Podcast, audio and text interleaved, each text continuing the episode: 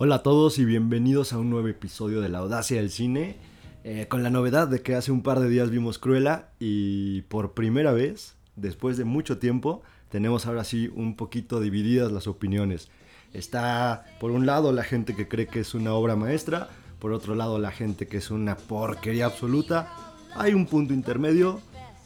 Ahorita me vas a decir qué opinas, pero después del intro. ¿Cómo no vamos a hablar del Cruz Azul? ¡No! Está bien, Cruella. Bienvenidos. These boots are made for walking, and that's just what they'll do. One of these days, these boots are gonna walk all over you.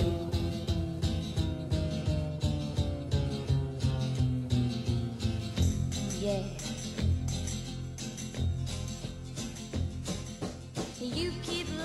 Bueno, me trajiste con engaños, pensé que íbamos a hablar del Cruz Azul campeón, ni siquiera dijiste las redes sociales, no te presentaste, no me presentaste, ¿qué está pasando aquí? Es que sabes que tengo miedo, tenía miedo que sacaras a Cruz Azul. No quería, no quería ni darte la palabra, pero ya lo hiciste. Entonces vamos a presentar las redes. Por favor, síguenos en todas las redes, menos TikTok todavía. Nos encuentran como arroba audacia del cine. Martes Audaz, mi nombre es Alan, estoy con Pepe Audaz como siempre y sí, como bien ya mencionaste, vimos Cruella, eh, sí, opiniones divididas, eh, creo que, eh, no sé, igual puede ser un tanto polémico, ¿no? El, episodio del día de hoy. Pero bueno, vamos a, a empezar a, a platicar de esta película. ¿Qué te pareció? ¿Qué te parece lo que está haciendo Disney con sus live actions? Digo, de forma general me parece que están tomando un camino equivocado. Eh, de forma específica, hablando de Cruella, me gustó a secas. Creo que, ay, esperaba muchas cosas de, de esta película, sobre todo porque es una, una villana y querí, tenía mucha curiosidad por ver cómo afrontaban el tema de que es, un, es una de las villanas que ha matado perritos, ¿no? Entonces ahorita estamos en una época en la que no te metas con los perritos porque ya vimos que hay un John Wick que desmadra gente con- si te metes con un perro. Entonces tenía curiosidad de ver cómo afrontaban esto, de ver si realmente nos iban a dar a esta villana o iban a llevar este, este, esta línea que han llevado incluso con, con villanos como Venom, en donde buscan que generes demasiada empatía, que los quieras mucho y ya dejan de ser villanos. Ok, no me digas más, vamos a entrarle un poquito a, a- a la película como tal y vamos a desmenuzarla, ¿te parece? Bien. Ok, eh, Cruella, pues está dirigida por Craig Gillespie, eh, ubicas al director, ¿no? Eh, Eh. Exactamente, el director de I, Tonya y director de Lars and the Real Girl. Wow. Esta película de, de Ryan Gosling, si no la han visto, recomendadísima. Voy a salirme un poquito de Cruella. E- Esta película, Lars and the Real Girl, vale mucho la pena. Es una película bien rara de, de Ryan Gosling enamorándose de una muñeca. Una Sí. muñeca inflable, ¿no? Está increíble.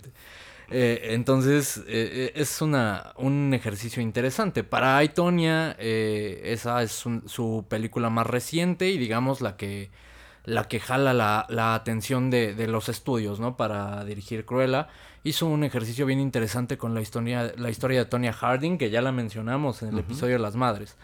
Entonces, pues traía como esta inercia de venir trabajando eh, de forma interesante. Le dan esta película y, y bueno, yo creo que, que mm, sí, de alguna for- forma se ve su estilo, ¿no? Ahorita vamos a entrar un poquito más en detalle de eso.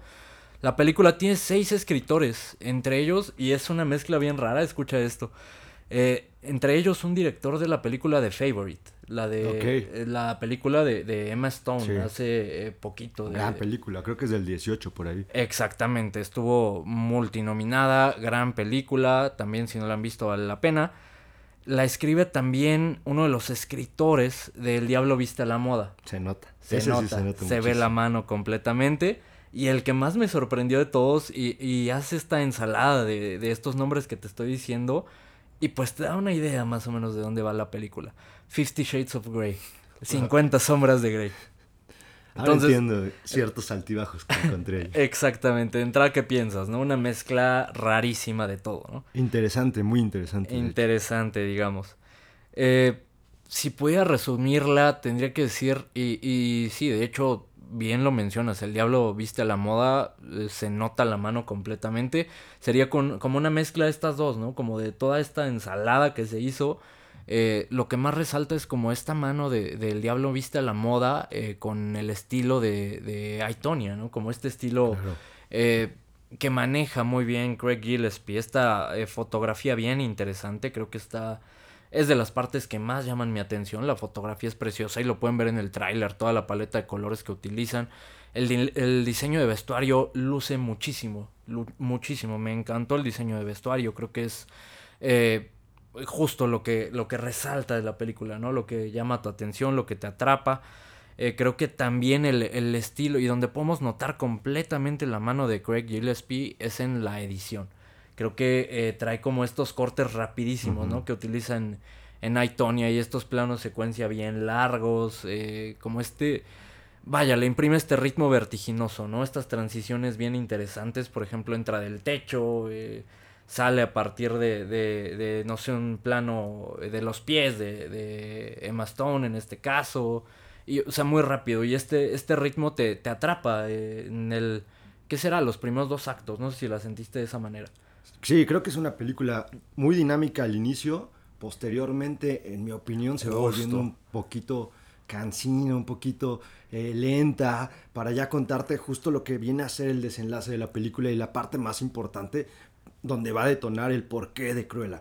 Ahora, lo mencionabas, el tema del vestuario. Eso sí sentí durante toda la película, tiene muchísimo estilo, la película tiene mucha onda, creo que por eso es muy atractiva visualmente y muy atractiva sobre todo para el tema de, creo yo que va a ser más atractiva para los adolescentes que están encontrando como ese estilo en, en el cual quieren eh, vestirse, en el cual tiene muchísimo estilo esta película, muchísimo, creo que va a ser de las cosas que más van a atraer al público adolescente. Estéticamente la película es preciosa y, y hablas de visualmente, creo que también es un agasajo para el oído, ¿no? Eh, no sé, me imagino la, la, la junta en la que le aprueban el presupuesto a Craig Gillespie, se ve con esto muchísimo dinero y dice, ok, vamos a invertir la mitad en canciones, ¿no? En derechos de canciones, porque vaya que le metieron al soundtrack, le metieron, eh, no sé, mucho, muchas películas súper populares de los 70s y que te atrapan por más.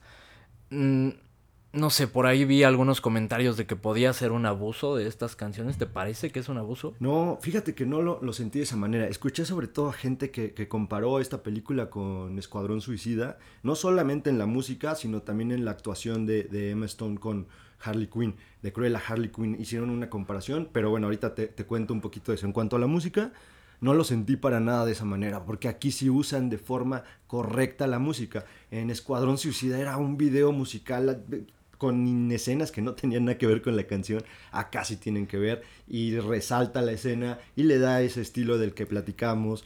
A ver, en mi opinión, aquí la música está muy bien usada. Que también mano completamente del director. Se ve que el vato es un apasionado de la música setentera. E incluso recordarás esta secuencia que, de hecho, pienso en Aitonia y es en la secuencia que pienso. Cuando está patinando y suena Barracuda, ¿no? De, de Hart. También otro exitazo de los setentas. Se ve que es, eh, pues que le encanta, ¿no? Esta música y te digo, me imagino la junta donde le aprueban el presupuesto, la mitad va para canciones, ¿no? Y las usa bien, creo que las usa bastante bien en momentos que van muy adecuados, eh, con Emma Stone luciéndose eh, de forma sobresaliente. Algo que pensaba mientras veía la película es, wow, cuánta personalidad ha desarrollado Emma Stone. Impresionante, a mí me, me dejó impactado la, la personalidad que muestra en esta película. Sí, digo, a mí la verdad es que me ha, me ha venido impactando a lo largo de su carrera, o sea, desde que salía en películas juveniles era muy fan de esta, de esta actriz. Sin embargo, creo que en esta película hay partes donde sí lo lleva un poquito a un extremo. Se disfruta, sí, no, no por eso voy a decir que está mal, pero por momentos sí sentí como un, un poquito, ¿sabes? Como, como tipo un Tony Montana llevado todavía un poquito más allá y creo que tiene que ver con el toque del director que en, en mi opinión no supieron seguirse hacia el público adolescente o hacia el público infantil. No lo sé, ¿en qué momento sentiste esto? Sobre todo esa transición de Cruella, la verdad Ajá. es que esa transición yo no la noto natural. O sea, esa, esa parte de cómo de ser esta, esta, esta chica que ha, ha sufrido tanto y de pronto se convierte en Cruella, no la vi. Y, y de pronto cuando ya es Cruella, eh, tiene una personalidad sí avasalla y que es, es, una personalidad por demás interesante, una personalidad eh, padre, ¿a quién te dan ganas de tener una amiga con esa personalidad? Pero también lo sientes un poco de más, o sea, incluso en las interacciones con, con sus secuaces, llega un momento donde no empiezas a entender el porqué de ciertos comportamientos. Sí, esa parte eh, es clara, pero creo que era como parte de esta transición. No me, no me parece exaltada en ningún momento. Y sí, y digo, sí, quizá es exaltada, pero creo que es exaltada a propósito. O sea, no creo que para nada sea, sea un error o vaya eh, mala actuación por parte de Emma Stone o incluso de los guionistas. Creo que te- tenían que llevarlo para allá a final de cuentas y hacerlo de alguna forma eh, gradual, sutil, dejarte algunas pistas. Y creo que en la infancia te van dejando como algunas pistas de lo que podría llegar a ser, eh, en este caso, eh, Cruella, ¿no? O Estela. Sí, pero ahora, a, a esto es a lo que voy. La película dura más de dos horas y, y te van dejando unos guiñitos que se adentran demasiado en el mundo de la moda y que no habrá gente que la que le habrá interesado, estoy de acuerdo. Que le encantó, seguramente. Pero, pero abordan tanto este, este mundo de la moda que las, la- la- los aspectos de la personalidad nada más se quedan en eso, en algunos esbozos, en guiños. Y para lo que dura la película uno querría que desarrollaran un poquito más al personaje. Entiendo la parte de la duración y de hecho sí lo sentí al final. Eh, puntualmente, para mí, y no quiero decir que me desconecta, es muy fuerte el- ese concepto de desconectarme, porque no, la verdad es que eh, toda la película me mantuvo interesado, la disfruté bastante, hay que decirlo. Eh, eh, también es una película que esperaba bastante. Vaya, me, me, me gustó mucho lo que hizo Craig Gillespie con Aitonia. Me gustó mucho el tráiler. Sabes que soy muy fan de las películas con buena fotografía y creo que esta es una de ellas, ¿no? Es una buena fotografía. Pero sí entiendo este punto de que la sientes larga y creo que ahí es donde vemos la mano de Disney.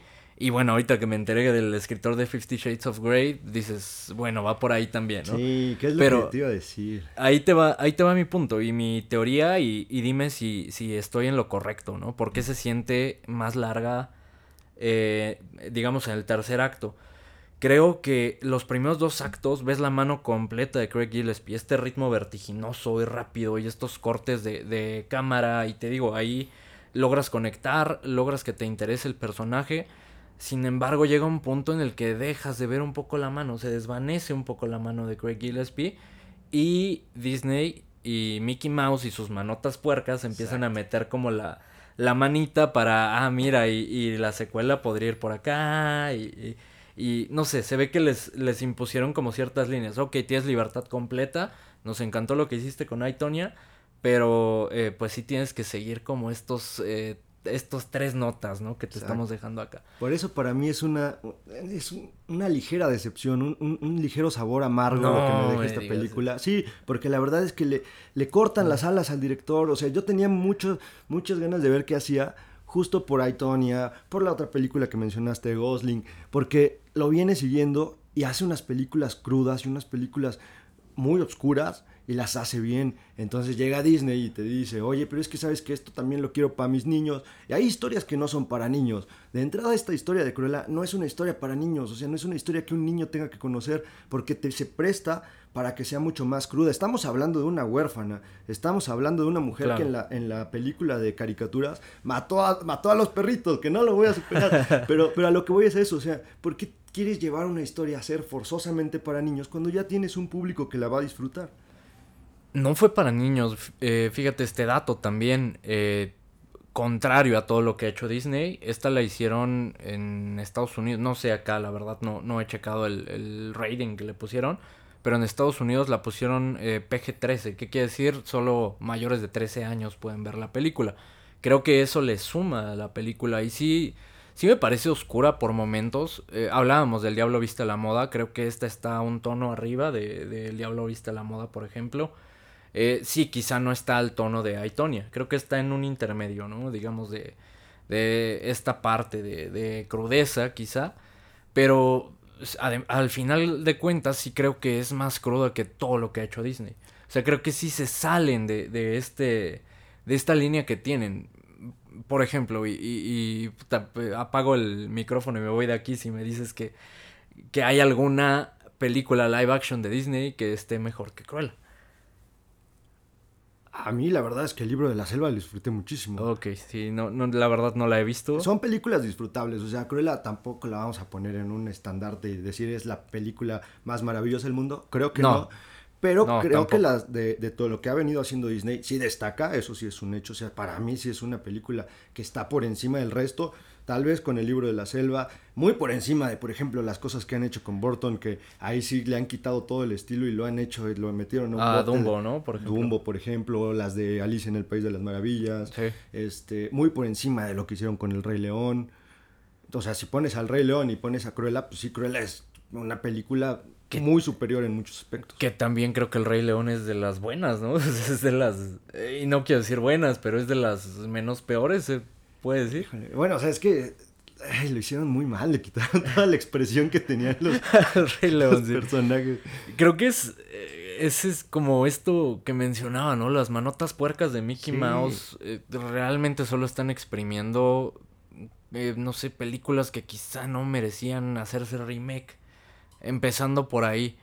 Ahora creo que si, si lo van a hacer, la verdad es que yo agradezco que lo hagan de esta forma y que, no sé, que entiendan primero al personaje y, y me gusta la línea que le dan. Al final lo que intentan es darle profundidad a, a Cruella. Para mí lo hacen, para mí le dan profundidad, para mí le dan motivos. Conectan, sí, quizá forzado, pero de la mejor manera posible, yo creo. eh, conectan esta historia a final de cuentas con los 101 Dálmatas. Creo que, eh, no sé, la verdad es que si lo van a hacer, que lo van a seguir haciendo porque les deja muchísima lana. Lo van a seguir haciendo. Si lo van a seguir haciendo, que lo hagan de esta manera. La verdad es que me agrada esta, esta idea o este concepto de entender al personaje, de entender la psicología, de entender a dónde lo quiero llevar y tomar a un director cuyo trabajo se adapte a lo que, a lo que buscan. En este caso con... eh, que es una historia de origen, a final de cuentas. Craig Gillespie tenía la experiencia de contar una historia de origen de Aitonia. Y de alguna forma las personalidades podrían ir eh, por ahí, como estas historias de vida. Entonces, la verdad es que yo agradezco que se haga de esta manera y creo que es la línea que tienen que seguir. Habrá que ver la recepción de la gente.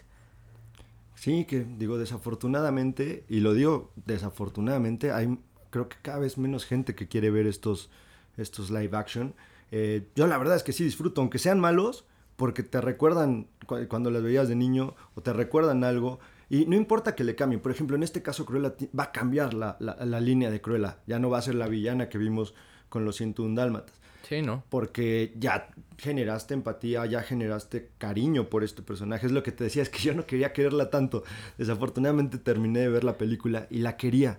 Y entonces yo ya no la puedo ver en la misma historia de 101 Dálmatas porque, o sea, me, me voy a poner triste de ver que haga esas fechorías.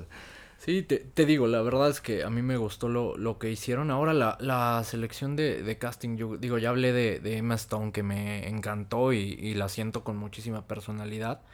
Pero vaya, la villana también creo que Wow. eh, lo, lo hace increíble. O sea, realmente es una, una villana, ¿no? Como tal. Y la, eh, tenía la vara muy alta porque, eh, vaya, no puedes evitar comparar su papel con, con Glenn Close, ¿no? En El Diablo Viste la Moda. Con Meryl. Streep, perdón. Eh, con Meryl Streep en El Diablo Viste la Moda. Y, y creo que al final cumple, creo que es una gran antagonista, eh, creo que eh, los, los momentos que comparten en pantalla, creo que las dos se desenvuelven perfecto, interpretan bien el papel que requerían interpretar. A Sí. mí me, me gustó mucho esta parte, ahora también este... eh, bueno, eh, mencionarlo, ¿no? La, la antagonista de esta película es Emma Thompson. Las dos son las Emmas, ¿no? Las Emmas estuvieron impresionantes. Eh, Emma Thompson quizá podrían eh, reconocerla por ahí por ser la, la profesora de, de Harry Potter, la profesora civil. Y también una película de Will Ferrell. Realmente es actriz súper secundaria, sale en- haciendo roles secundarios en todo. Pero en esta película, digamos, tiene como el papel antagónico y lo hace Lo increíble. hace muy bien. Eh, y también este gordito, ¿no? Paul Walter Hauser, que, que realmente está en todo últimamente. Es como el, el gordito chistoso por excelencia, ¿no? ¿Quieres un gordito chistoso? Eh, tráete a este cuate. Como en algún momento fue el de qué pasó ayer, ahorita es este cuate. Es este cuate y, y es de... eh, ya había trabajado con él el director en Aitonia, justamente, que también eh, se roba la película, las, las escenas que está ahí. Igual un poco encasillado, ¿no? En ser el gordito chistoso, pero creo que también lo hace increíble. Me, me encantó esta parte de- del casting, creo que la película está bien actuada a final de cuentas. Y, y sí, creo que en mi opinión y en resumen, lo único que podría encontrar por ahí negativo es esos detalles en los que sí se ve eh, pues fuerte eh, la, la mano de, de Mickey Mouse. Quizá en el final, los últimos 5 o 10 minutos de película, sí es como, ah, no, no, no quería que acabara así, no podía acabar así, y así la acabaron. Sí. Y, y un poco predecible ahí. Y eh, lo, es justo eso que se, se desconecta de, de Craig Gillespie, ¿no? Un poco. Eso es lo único negativo que podría encontrarle. Lo positivo ya lo mencioné. Al final creo que es eh, recomendable. Recomendaría verla. eh, formen su propia opinión. Y platíquenos. No sé cuál sería tu, tu conclusión. No, pues digo, la verdad es que te, te repito, la disfruté, me, me gustó. Desafortunadamente no era el enfoque que yo quería, pero es un tema personal 100%. O sea, hay enfoques que uno quiere para ciertas historias y otros no. En este caso... Mamador. Pinche viejo payaso. Güey, no, la verdad es que yo quería un, un enfoque distinto, güey. O sea, yo, ah, yo quería ver una, una historia oscura, una historia más apegada al Joker que, que apegada a Suicide Squad. Gusto personal. Es parte de cada quien, cada, cada persona que la vea que nos diga qué le pareció. Las actuaciones están impresionantes, pero hay personas, sobre todo en cuanto a personajes masculinos, hay por ahí dos actores que no me convencieron. Uno, el asistente de, de Emma Thompson, no me convenció. O sea, y, y, por ejemplo, hay, hay otros que lo hacen increíble, como el, el, el diseñador que ayuda a Emma Ah, me encantó el papel. Está de- increíble. sí. Totalmente homenaje a, a David Bowie, ¿no? Me parece. Eh, ¿No te gustó Mark Strong? Sí. A Mark Sí, Strong. no, siempre, es sí. una garantía siempre. No, me refiero a otro, uno que usaba lentes todo el tiempo, este, Ah, claro, peinado claro. hacia atrás. Sí, completamente Desperdiciado, no, o sea, no había necesidad de, de ese personaje, pero más allá de eso, los secuaces de, de Emma Stone es- están súper graciosos.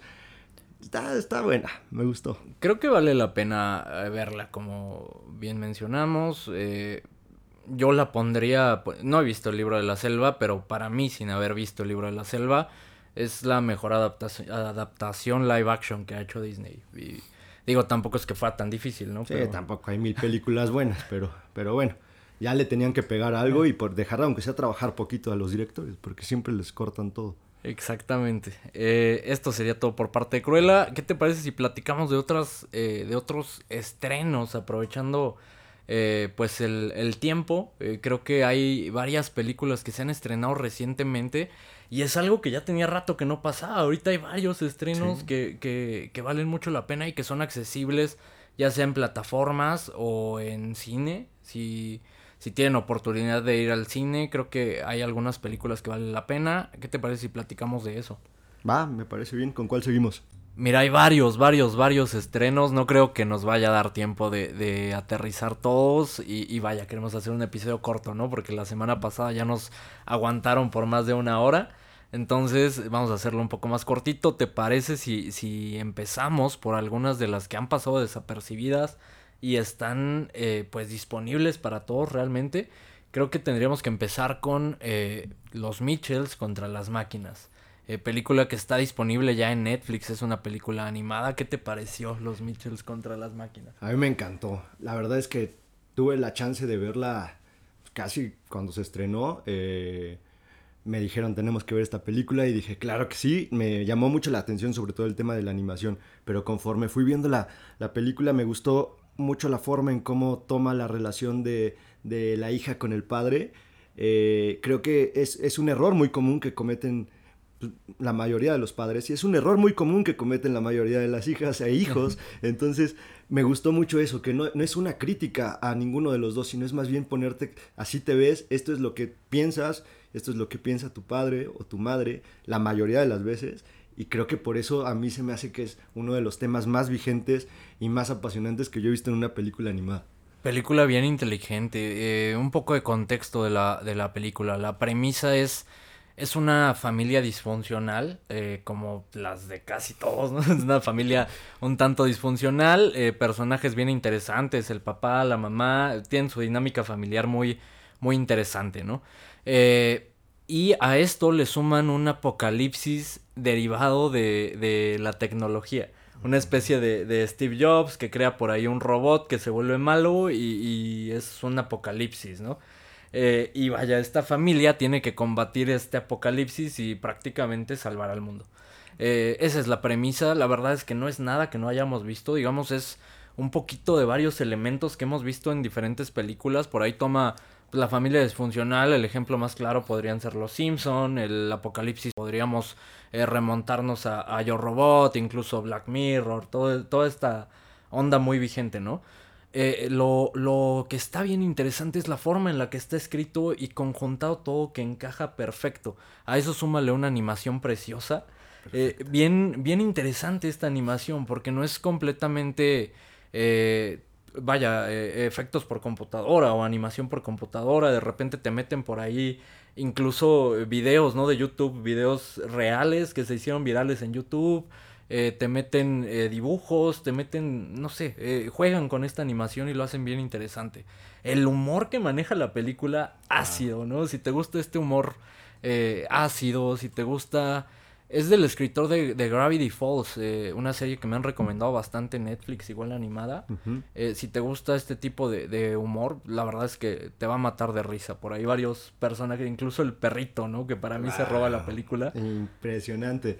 Eh, a mí me, me, fascinó esta, esta película. Me recordó también la, la, familia que nos mostró en algún momento Los Increíbles. Ah, claro. Me, me recordó el, la, la, animación en cuanto a los colores neón. Está impresionante. Cuando te mete mucho color, wow, sí. lo disfrutas muchísimo. O sea, es como un, un, espectáculo visual. Los chistes de los que hablabas, o sea, la, hacen que la película se te pase como si fuera una hora, como si estuvieras viendo un capítulo de alguna serie animada así se te va la película, porque todo el tiempo estás disfrutando, todo el tiempo hay vértigo en las escenas, todo el tiempo está pasando algo. Cuando no es la relación entre, entre la familia. Es... Principalmente se enfoca más como en la relación de la, del padre y de la hija, ¿no? Que son uh -huh. completamente contrastantes. La hija eh, pues esta personalidad artística y muy adentrada en la tecnología y el papá completamente lo opuesto, ¿no? Un papá duro que no utiliza teléfonos y que, no sé, vive de arreglar cosas y como esta dinámica está muy... Sí, padre. justo es esa, esa parte en donde, y a ese error me, me, me refería hace un momento, eh, en cuanto a que va, el mundo va evolucionando, el mundo va creciendo y con esto van creciendo nuevas tecnologías, nuevas formas de arte, nuevas carreras, nuevas formas, nuevas este, cosas a las cuales dedicarte y muchas veces los padres no terminan de comprender esto que va avanzando tan rápido porque los va avasallando, los va sobrepasando. Y esto es algo, por ejemplo, cuando la niña llega con su papá y le dice, oye, yo me quiero dedicar a esto y el papá no entiende qué es eso realmente. Es sí. como, para él es otro mundo. Y no es que tenga malas intenciones ni que sea un cerrado, simplemente es algo que está fuera de su comprensión y para la hija es lo opuesto, creció con eso. Exactamente. Y, y, es a lo que me refiero. O sea, creo que está escrito de forma bien inteligente, bien conjuntado. Y aparte se toma por ahí el tiempo también de hacer crítica a, a todo este mundo de la tecnología, ¿no? Entonces, tiene de todo. Es una película animada que vale un montón la pena. Desafortunadamente Netflix no la aventó el año pasado porque creo que sin problemas pudo haber bajado de las nominaciones, por ejemplo, a Sean la Oveja eh, pudo haber bajado también la de Over the Moon, no me acuerdo cómo se llama. En te van a criticar durísimo, ¿eh? ¿Por qué? Porque las pudo haber bajado. Sí. No, yo creo que, que en serio me encantó esta película. Sí. Creo que eh, es vista obligada. Si tienen, ¿qué dura? Como hora y media, ¿no? Si tienen por ahí sí. hora y media, eh, véanla, disfrútenla, les va a encantar, en serio. Sí, aunque no la tengan, véanla, de verdad, se les va a pasar como media hora. Sí, háganse el tiempo para verla, de verdad, obligadísima. Eh, otra película que vi hace poco y me encantó. Eh, no has tenido oportunidad de verla, tienes que verla. Se llama eh, Justicia Implacable en español. Eh, Wrath of Men le pusieron en, en, inglés. Dirigida de Guy Ritchie. Guy Ritchie, digo, para los que no tengan contexto de, de quién es Guy Ritchie, es este director que en algún. quizá más famoso por haber estado casado con Madonna, ¿no? Por haber sido uno de los divorcios de Madonna. Eh, este director de... mm, ¿Por qué? No sé, ¿por dónde podríamos empezar? Creo que podemos separarlo como en dos partes, ¿no? A Guy Ritchie. Porque tiene eh, películas super comerciales y tiene películas más underground. generalmente las películas o las mejores películas de, de Guy Ritchie son estas películas que hace como proyectos propios, que él escribe, eh, que no mete en mano los estudios, que igual son hasta independientes, ¿no? Y hablamos de, de Lock, Stock and Two Smoking Barrels, hablamos de, de Snatch, Cerdos y Diamantes, hablamos de Revolver, de Rock and Rolla, por ahí de Gentleman, que pueden encontrarla en, en Netflix. Eh, también muy buena película. Y también tiene estos eh, madrazos comerciales en donde ya el estudio lo, lo jaló a partir de estos trabajos.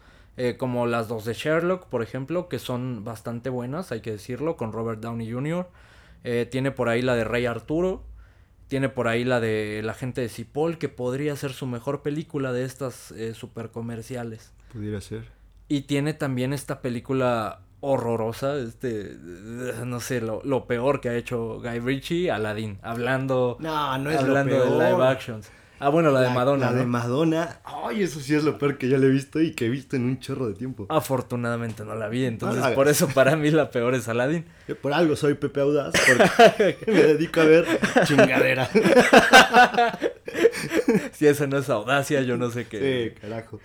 Ok, eh, regresando a, a Justicia Implacable. Es este eh, remake, de hecho, no sabía, o sea, terminé de verla y, y me enteré después, ya investigando sobre la película. Es un remake de una película de acción francesa con Jean Dugardin, el protagonista del artista. Ok. Eh, y es eh, un poco. Un poco por ahí de la, de la línea de las primeras películas que mencioné de Guy Ritchie. Eh, es una película de asaltos. Es, digamos, como estas películas clásicas de asalto a un banco. Por ahí va la, la, la trama. Difícil explicarla sin spoilerla, pero voy a, voy a intentarlo. Digamos, es esta película protagonizada por Jason Statham. Primero es Jason Statham, ¿no? Ya de, de entrada un puntito para verla. Sí. Eh, narra la historia de un hombre extraño, eh, misterioso, que consigue un trabajo en una compañía de transporte de dinero. Eso es lo que te puedo contar sin spoilarte la película. Entonces, eh, imagínate a Jason Statham de entrada, ya sabes que es un, un, un vato eh, bueno para el chingazo. Es... Madre un megalodón que puedes esperar. Exactamente. Eh, es bueno con las armas y, y llega esta eh, compañía de estos camiones que transportan dinero y lo contratan para pues transportar este dinero y él ya le echa su granito de arena, ¿no? Empieza a proteger el, el- el camión de dinero, toda esta parte. Eh, por ahí, te digo, tiene, tiene mucho que ver con una película de, de atracos, traiciones, ya sabes, muy a lo, a lo Guy Ritchie.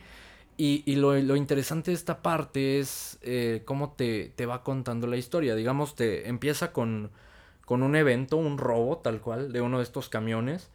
Y posteriormente tiene un flashback. Y de ahí eh, se separan tres historias del flashback y otras tres historias que al final se interconectan en un evento eh, pues eh, culminante, digamos, el clímax de la película, que es eh, muy a lo Tarantino. A eso me refería en el episodio pasado que te decía Sí, que a mí se me- me hacía.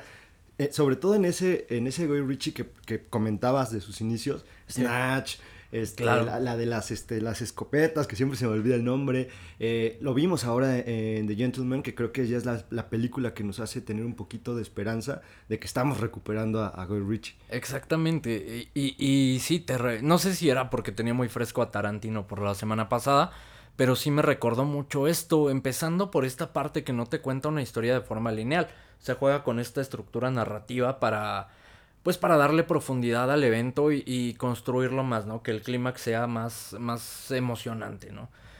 ¿Cuál es el tema? Y, tú sabes que, que una de las críticas más fuertes a Guy Ritchie, y también si han tenido oportunidad de ver alguna de, de estas, principalmente las primeras que mencioné, las que son un poco más independientes, dígase Rock and Roll, dígase Snatch, dígase Lock Stock, dígase Revolver, incluso The Gentleman. Creo que una de las críticas que se le hace a Guy Ritchie generalmente es que su ritmo es muy rápido. Eh, Son películas, no sé, como dirigidas en cocaína, ¿no? Es, este ritmo vertiginoso, todo rapidísimo.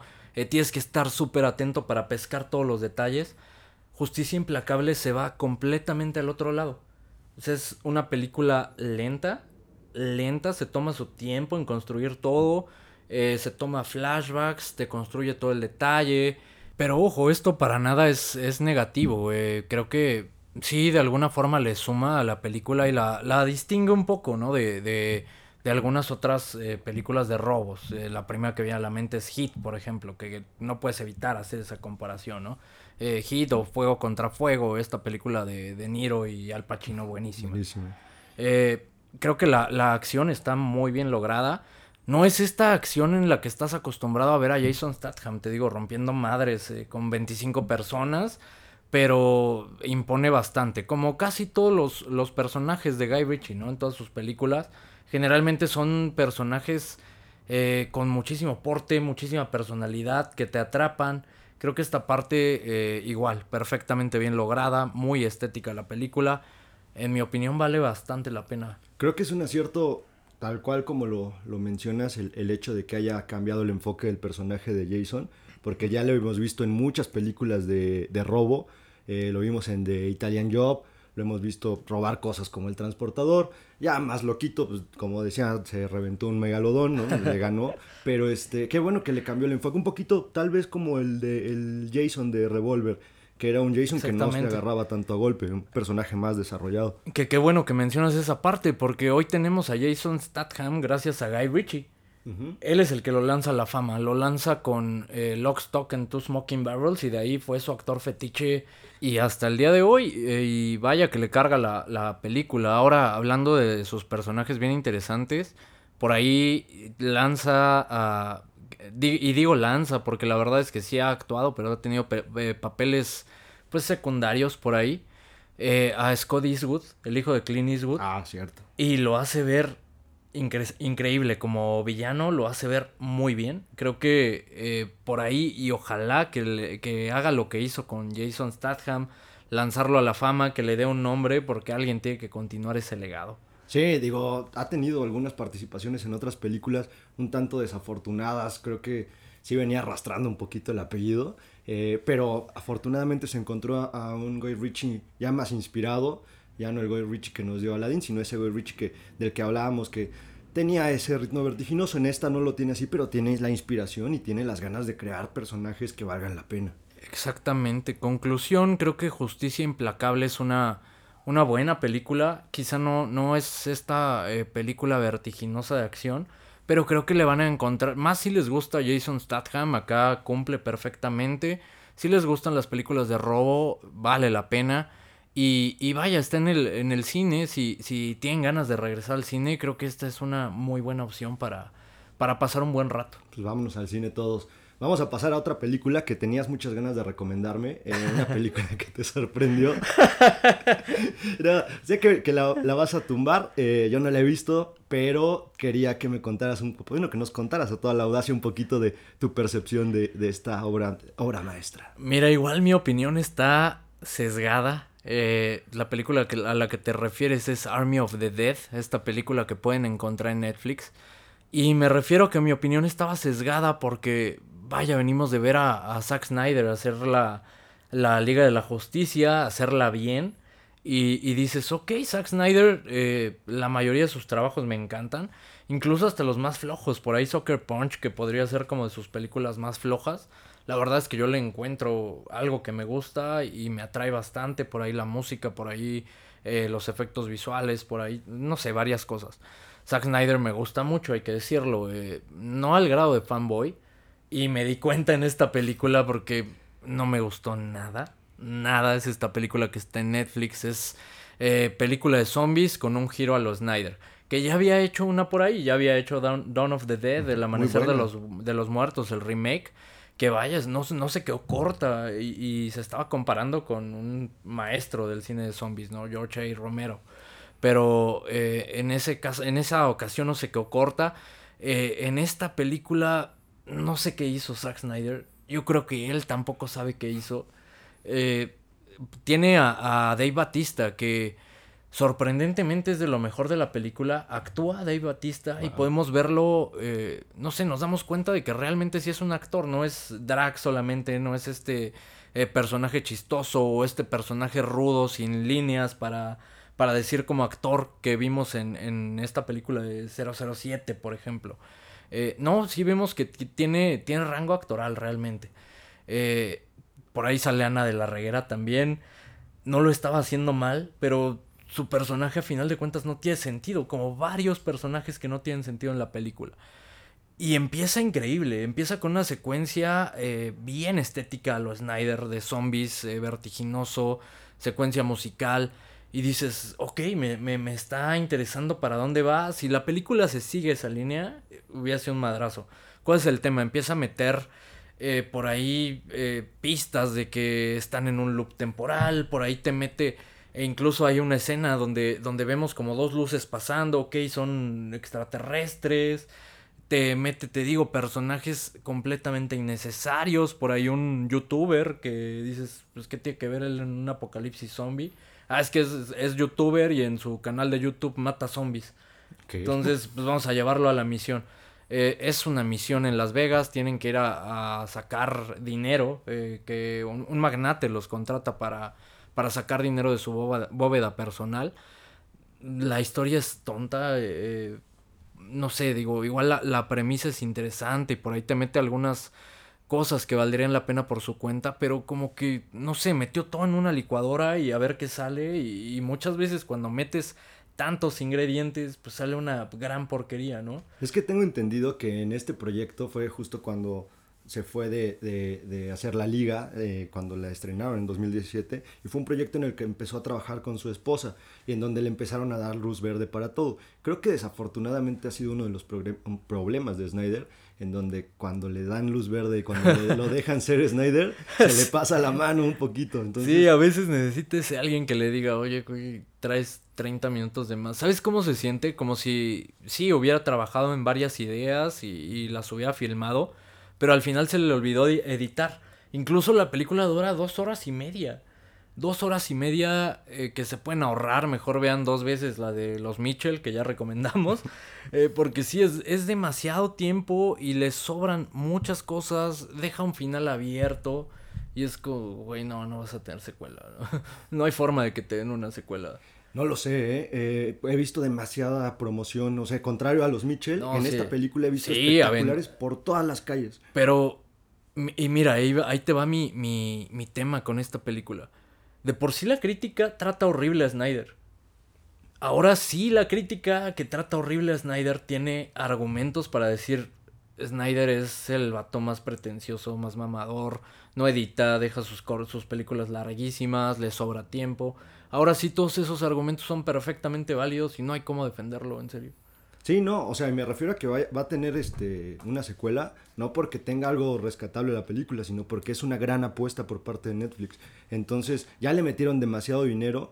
El, dinero que se gastaron seguramente en publicidad y promocionar esta película ya, ya sobrepasa los límites y tienen que hacer una secuela. Porque, aparte va directo a, a plataforma, entonces para Netflix si algo nos ha enseñado es que no le importa a lo que se guían en su algoritmo y si, si está pegando, vamos a hacer otra. Sí, y, y, qué bueno que hablas de esta parte de la promoción. Incluso en la Ciudad de México, ¿no? Hicieron como una especie de... de... Ciudad zombie. Ajá, ciudad zombie. Eh, hicieron esta ciudad zombie para hacerle promoción a la película y tal cual decían, ven a tomarte fotos a, a nuestra ciudad zombie. Y, y, no sé, hagan su granito de arena, no la vean para que no le hagan una secuela, que mejor Snyder se ponga a trabajar en otra cosa donde donde realmente sí le meta corazón y no sea nada más como, ah, pues me dieron un chorro de lana, voy a hacer de todo. Incluso parece eso, ¿sabes? Como que se burló de, de todo y, y, y, ahí te va, o sea, como que, que, eso sí, la foto es bonita, digamos, la, la estéticamente, visualmente la película es bien interesante. Pero por ahí algunos eh, planos innecesarios de, de la cara o, o zooms del de, de rostro de los eh, personajes y todo atrás súper borroso y prácticamente solo su ojo en foco. Y dices, ok, sí se ve padre, pero eso qué le suma a la película. O sea, realmente ahí sí es cuando entiendes y ves la vida a través de, ves la película a través de, de los críticos que despedazan a Snyder. Y dices, ok, quizás esto es lo que ve la gente que odia a Snyder todo el tiempo, ¿no? Entonces por eso justifica sus críticas, pero sí, no, no. ¿Qué, qué digo? Igual, igual tendría que ver la película, aún así sigo pensando que a veces son muy duros con Snyder. Eh, tal vez después de ver Eso esta, y, y muy seguramente sí fue una especie de burla, porque incluso en, en entrevistas antes de que saliera la película decía que este era un proyecto en el que estaba muy involucrado y él con su esposa habían metido el corazón y, y- y lo iban a hacer con todo el amor del mundo. Eh, probablemente sí nada más se burlaron y como dice, se llevaron unas cámaras padrísimas para su siguiente proyecto. Y, te digo, creo que mi, mi opinión es objetiva porque me encanta todo lo que hace. Realmente es la única película que he dicho, sí, no, es, Es mal". cierto, nunca te había escuchado hablar Exacto, tan sí. mal de una de Snyder. Sí, y creo que es eso, es la, la decepción realmente la que me tiene hablando así. Eh, pero bueno, este fue nuestro granito de arena, no la vean, no la vean, hagan su, su granito de arena también para que no se haga una secuela. Eh, esto es todo, digo, hay bastantes más películas de qué hablar, pero creo que tendremos que dejarlas por ahí para el siguiente episodio para no extendernos muchísimo como la semana pasada. Sí, que lo ameritaba. Fue uno de los episodios eh, más personales de ambos. Fue incluso uno de los episodios por los cuales empezó el proyecto de la audacia. No solamente Tarantino, sino como este enfoque de platicar de un, un director largo y tendido. Y sé que nos pasamos un poco y por eso todas las personas que se tomaron la molestia de escucharlo completo, muchísimas gracias. A las que no lo escucharon completo, muchísimas gracias. También los entiendo, duraba hora y 20, no es fácil. Si no se quieren aventar ni, ni una película de Snyder, pues, imagínate, yo creo que también estaban cansados, pero para todos los que sí se, se dieron un, un tiempo para, para escucharnos y para, pues, para comentar y para, como siempre, muchísimas gracias. Eh, ya estoy muy feliz con ese episodio. Eh, sé que es difícil escucharlo, pero bueno, por mi parte sería todo. Muchísimas gracias, Alan. Creo que ya, digo, me desahogué de Army of the Dead, traía va- varias semanas, bueno, como un par de semanas, Sí. ¿no? Queriéndome desahogar de esta película. Eh, gracias por escucharnos y como siempre, síganos en redes sociales, en todas como arroba audacia del cine. Y nada, hasta pronto.